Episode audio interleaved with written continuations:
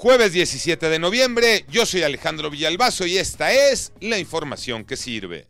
Sin duda, nada será igual en el Colegio Williams. Buscan regresar a la normalidad, pero eso será muy difícil de superar. La tragedia que ocurrió con el chiquito Abner, seis años, que murió ahogado en sus clases de natación. Los papás de Abner han exigido el cierre del colegio, pero esto a todas luces parece imposible.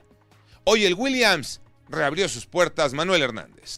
De nueva cuenta, los padres y familiares del pequeño Abner se manifestaron afuera del colegio Williams para exigir justicia. A esta protesta se sumó la madre de la pequeñita de tan solo tres años que sufrió de abuso sexual en este mismo colegio. Exigen a la Secretaría de Educación Pública que aplique la ley y les quite el permiso para operar ante las irregularidades que se han suscitado.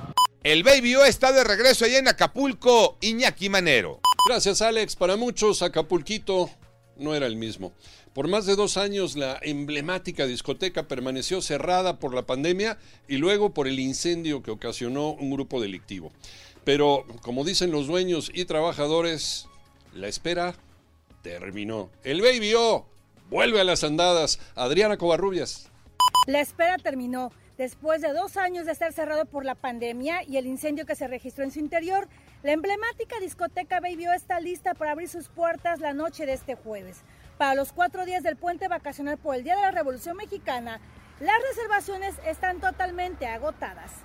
La selección llega este jueves a Qatar para preparar el debut ante Polonia el martes de la próxima semana. Tocayo Cervantes. La selección mexicana de fútbol que dirige Gerardo el Tata Martino cerró su etapa de preparación con una derrota en España 2 por 1 ante Suecia. Ahora preparará su debut mundialista del próximo martes 10 de la mañana frente a Polonia dentro del grupo C. Ahí será un partido clave en las aspiraciones de calificar a la siguiente ronda. Yo soy Alejandro Villalbazo, nos escuchamos como todos los días de 6 a 10 de la mañana, 88.9 y en digital a través de iHeartRadio. Pásenla bien, muy bien, donde quiera que estén.